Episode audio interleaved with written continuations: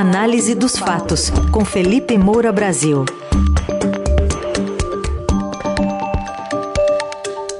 O cada um com o seu cada um do presidente da Câmara e o que a política pode aprender com as lideranças brasileiras extracampo. Felipe Moura Brasil, bom dia. Salve, salve, Carol, equipe da Eldorado FM, melhores ouvintes, sempre um prazer falar com vocês. Queria te ouvir um pouquinho sobre o maior ídolo do seu time, o Flamengo, e o que, que ele é, tem dado de lição, tem demonstrado, até que pode ser aprendido aí por algumas lideranças políticas quando diz, diz respeito a respeito. Exatamente, Carol. A, a, política muitas vezes parece copiar do futebol o que ele tem de pior, né? A, a hostilidade de fanáticos, a violência de determinadas torcidas organizadas, a mania de perseguição e vitimismo dos maus perdedores. Agora, imagine se ela começasse a copiar o que o futebol tem de melhor, como os grandes exemplos de liderança. Então, na semana passada, o Zico, maior ídolo da história do meu Flamengo, gravou um vídeo condenando o cântico das arquibancadas, que, muito embora em louvor dele, Zico, xingava o Pelé e o Maradona durante o minuto de silêncio feito ao rei do futebol e a Roberto Dinamite. Eu não vou nem é, citar aqui quais eram as ofensas, é, mas elas estão publicadas aí na imprensa. Era um canto que, portanto, exaltava o Zico e ofendia é, Pelé e Maradona. Então, o Zico é, gravou um vídeo e publicou nas redes sociais dele, combatendo aquele mal, aquele desrespeito, aquela grosseria na raiz. Vamos ouvir a mensagem que ele mandou à torcida do próprio Flamengo. Pode soltar. Bom, eu também não fico satisfeito com tudo isso que aconteceu no Maracanã. Né? Eu também acho uma falta de respeito. Já falei diversas vezes com diversos representantes do torcida do Flamengo para que não cantasse essa música. Além de serem quem foram Maradona e Pelé, além de tudo, ainda foram grandes amigos que eu fiz no futebol, caras que representam o país e espero que os torcedores do Flamengo, com toda a criatividade que tem, se quiserem me homenagear, possam criar outro tipo de música, né? Com respeito, com carinho, com responsabilidade. Foi uma pena. Eu só tenho a lamentar isso já de alguns anos. Não permito, às vezes, quando vou em algumas coisas do Flamengo, que canta esse tipo de música. Quem me acompanha sabe disso. Espero que a torcida do Flamengo não faça mais isso. Tá aí. Sabe qual foi o resultado desse pedido do Zico para a torcida do Flamengo? A torcida mudou o canto no Maracanã nesse último domingo, exaltando não só o Zico, mas também o Gabigol como artilheiro, que é o atual artilheiro é, do time do Flamengo, e o Adriano como imperador, sempre foi o apelido é, do artilheiro que já deu muitas alegrias à torcida do Flamengo. E aí a gente pode ouvir é, o canto da torcida do Flamengo depois do puxão de orelha feito pelo Zico. Pode soltar.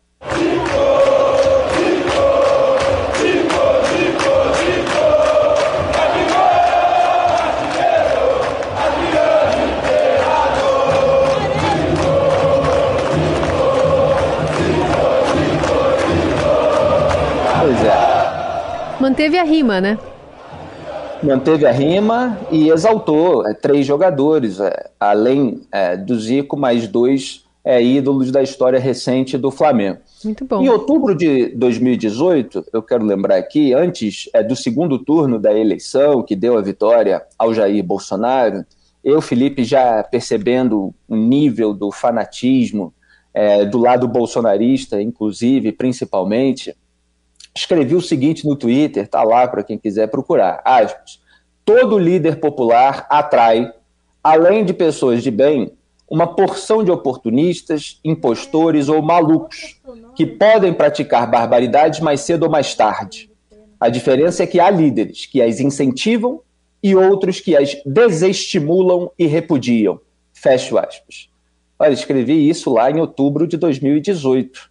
O Zico é desse último time dos líderes que desestimulam e repudiam.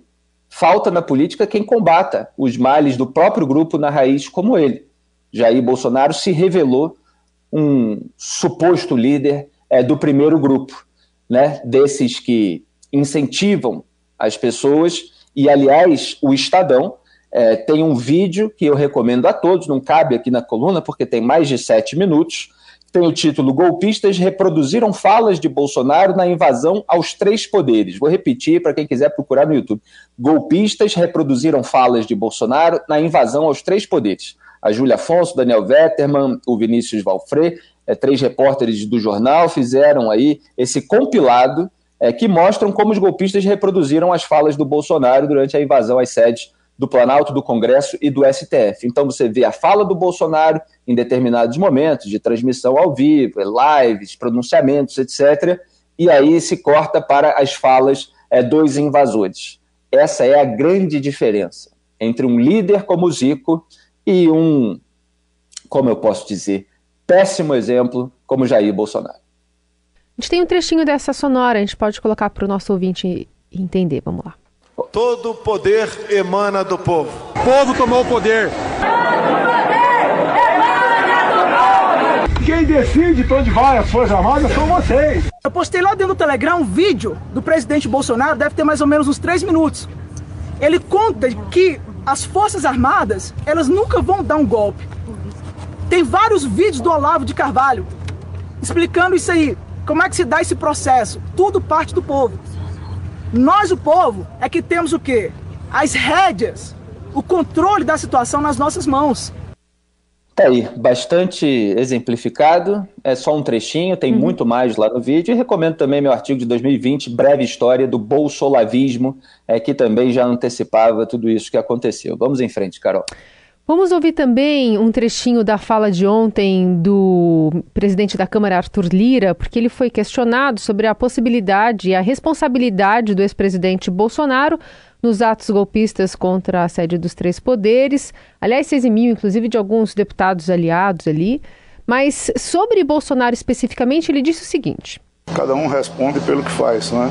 Então é como eu disse, o meu CPF é um, o CPF do presidente Bolsonaro é outro. Nós temos que ter calma nesse momento, investigar todos os aspectos e a nossa fala ela não muda. Todos, todos que praticaram e contribuíram para esses atos de vandalismo devem ser severamente punidos. Uma fala que tem um cheirinho de 2026, isso não tem não. pois é, Carol, é, é aquele velho ditado popular, né? Que filho feio não tem pai. Então, o Arthur Lira diz que todos que contribuíram têm de ser punidos, ele deveria começar punindo a si próprio. Então, porque é, o presidente da Câmara, é, que não fez absolutamente nada para conter a escalada é, de radicalização do bolsonarismo. Pelo contrário, ele foi apoiando porque era é, cômodo e interessante para ele, já que ele centralizava a distribuição dos recursos do orçamento secreto ao longo do governo Bolsonaro, que foi o mecanismo com o qual Jair Bolsonaro comprou apoio parlamentar. Como se diz no jargão político, evidentemente, né, por meio de um esquema legalizado. É, o Arthur Lira pôde mandar lá mais de 300 milhões para a base dele, obviamente não é assim, diretamente para o povo, né, são para as prefeituras é, dos, dos, camaradas, que aí fazem negócios com empresas camaradas, como a gente viu um monte de parlamentares fazer sem nenhuma transparência, tanto que o mecanismo acabou sendo derrubado pelo Supremo Tribunal Federal muito tarde, é, depois da eleição, depois de muitas críticas, é, esse mecanismo que foi revelado também pela equipe do Estadão, daí a importância é, da, da vigilância da imprensa. É, e graças ali a uma pressão é, da ministra Rosa Weber, ele conseguiu levar julgamento no Supremo e teve até um voto que foi considerado surpreendente do Ricardo Lewandowski, porque é um ministro indicado pelo Lula, no momento em que o Lula estava tendo atritos com Arthur Lira sobre essa divisão do quinhão agora no novo governo. É, então, eu falei isso ontem aqui na coluna e no meu artigo no Estadão é, sobre o superpoder monocrático do Moraes, que ele veio, é, isso não é jamais justificativo, né, porque tem gente que mente sobre o artigo na, nas redes sociais. Isso é a descrição histórica, né, é, inclusive até falei que o, é, o próprio Moraes usou um dos inquéritos é, que contornaram ali a PGR do Augusto Aras para blindar ministros do Supremo. Mas ele entrou no vácuo é, do Arthur Lira e do Augusto Aras, que se omitiram para conter o bolsonarismo, cada um na sua é, respectiva atuação, um como presidente da Câmara, outro como procurador-geral da República.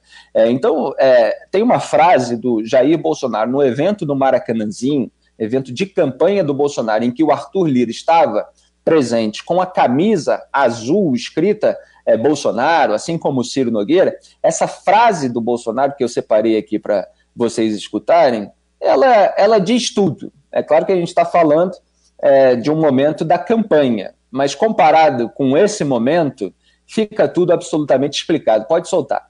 Eu sei que a figura mais importante hoje aqui sou eu, mas se não é o Arthur Lira, esse cabra da peste de Alagoas, não teríamos chegado a esse ponto.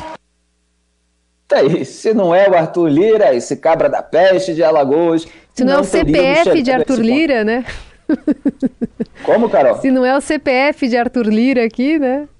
Pois é, é Jair Bolsonaro é dizendo diretamente que o CPF do Arthur Lira foi fundamental para o CPF dele. Agora o Arthur Lira tenta é, distinguir os CPFs, obviamente, com receio de qualquer tipo de responsabilização. Ele não vai ser responsabilizado, ele é protegido pelo Gilmar Mendes no Supremo Tribunal Federal, ele é alguém que tem muito poder, né, um poder de primeiro-ministro ali no parlamento, assim como Rodrigo Pacheco, presidente do Senado mas ele está se descolando é, do jeito oportunista que a liderança do, do, do, Centrão faz quando murcha o poder de um lado e aí é, se vai é, é tentar usufruir as benesses é, propiciadas por, pelo poder do outro. Né, nesse grande toma lá da cá que acontece nos bastidores do Congresso Nacional. É simplesmente isso que está acontecendo. Muito bem. Felipe Moura Brasil, todos os dias aqui no Jornal Dourado, já já disponível a sua coluna nas plataformas de podcast e também na TV Estadão para você acompanhar e compartilhar. Obrigada, Felipe. Até amanhã. Muito obrigado, Carol. Um grande abraço a todos. Até amanhã. Tchau.